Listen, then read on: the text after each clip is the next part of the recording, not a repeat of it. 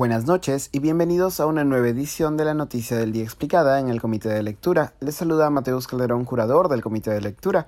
Continúa el estado de crisis social generalizada en Ecuador en el noveno día de movilización de organizaciones indígenas en protesta contra el gobierno de Guillermo Lazo. Para entender la situación actual, es importante recordar la histórica capacidad de movilización y presión política del movimiento indígena ecuatoriano, que en las últimas décadas ha contribuido a la caída de al menos tres presidentes del vecino país.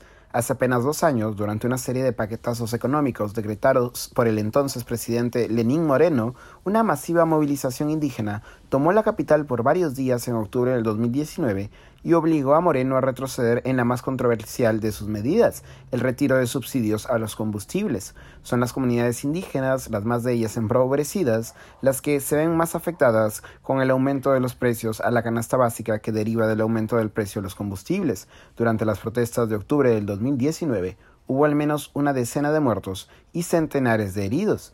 El conflicto ahora tiene como núcleo las mismas demandas de hace dos años, el alza de los combustibles en hasta 90% durante el pasado 2021. Las demandas de la resistencia indígena, además de la reducción en el precio del diésel, se extienden a la renegociación de deudas y tasas de interés en el sistema financiero para familias indígenas, la no privatización de sectores estratégicos, el respeto a los derechos sociales y laborales y mayor presupuesto para sectores como salud y educación. Tras tres reuniones de trabajo infructuosas entre el gobierno ecuatoriano y la poderosa Confederación de Nacionalidades Indígenas de Ecuador, CONAIE, liderada por Leónidas Isa, el movimiento indígena anunció un paro nacional indefinido en busca de una solución a la crisis de los combustibles. El titular del Ministerio del Interior ecuatoriano, Patricio Carrillo, no ayudó a desescalar el conflicto al calificar de, cito, lucha social disfrazada para intentar victimizarse a las protestas indígenas.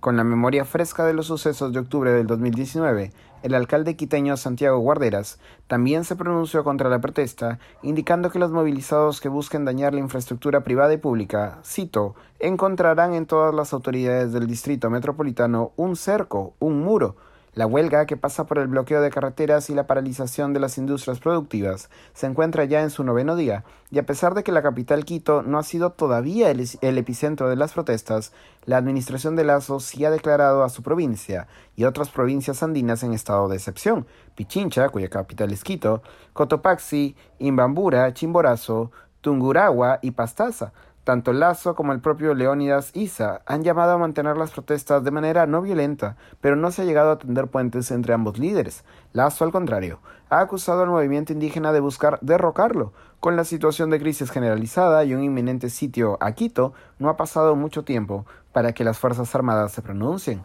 El actual ministro de Defensa ecuatoriano Luis Lara se ha pronunciado en representación de las Fuerzas Armadas y ha afirmado que, cito, la democracia de Ecuador está en serio riesgo ante la acción concertada de personas exaltadas que impiden la libre circulación de la mayoría de ecuatorianos. Lara ha conectado la actual protesta con fenómenos delictivos más amplios. Aquí una vez más lo estoy citando.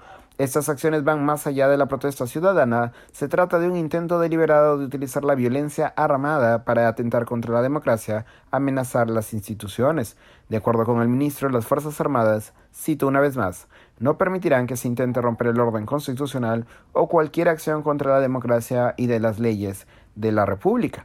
Al día de hoy se ha reportado al menos un muerto en las protestas de los últimos días. Eso ha sido todo por hoy. Volveremos mañana con más información. Se despide Mateus Calderón. Que tengan una buena noche.